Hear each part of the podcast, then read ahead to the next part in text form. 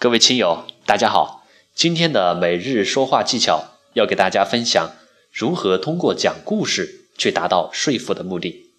我们从小到大的经历告诉我们，不管是爸爸妈妈、长辈，还是我们的老师、领导，总喜欢给我们讲大道理，总希望通过讲大道理让我们明白有世界观。世界观不是靠讲大道理建立起来的，而是切身的感受和体验。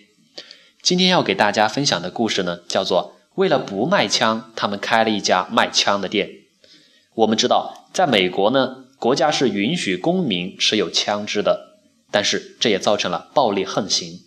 因此，在民间很多公益组织经常举行游行呼吁，可是丝毫没有减少美国人对购买枪支的热情。那么，到底该怎么样去阻止人们买枪呢？最近，美国有一个公益组织的做法，简直让人脑洞大开。为了阻止人们买枪，他们居然开了一家卖枪的商店。原来呀，这家枪支店和其他的店不同，这里出售的每一支枪都有一段不堪回首的黑历史。如果你去买枪，挑好了一把，店家就会走过来跟你说：“哦，你挑的这把枪啊，很好用的。之前呢。”有个孩子在父母的房间里面找到了这把枪，然后不小心轻扣了扳机，打死了他九个月大的弟弟。又或者说，哎呀，你挑的这把枪呢，很受欢迎，这个款式啊，有一个妈妈收藏了。后来他的孩子先是拿到这把枪打死了他，然后又跑到一个小学里面打死了二十个儿童，制造了一起校园枪击案。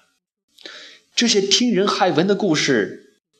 简直让人毛骨悚然，让人感觉到拿一把枪在自己的家里面放着，总是一种安全隐患。所以呢，买枪的人就开始嘀咕了，就不能心安理得的付钱了。最后，这家枪支店就是靠这样子给人们一个又一个的讲述这些枪支背后的悲惨故事，成功的说服了一个又一个的买枪的人。所以，这给我们的启发就是。一个触动人内心的真实故事，能够调动人情绪感受的，往往比苍白的说教、讲大道理有力量得多。不管是家长劝孩子要认真学习，还是交警劝行人要遵守交通规则，还是商家劝顾客要购买产品，本质上来看，都是在说服别人做出行动改变。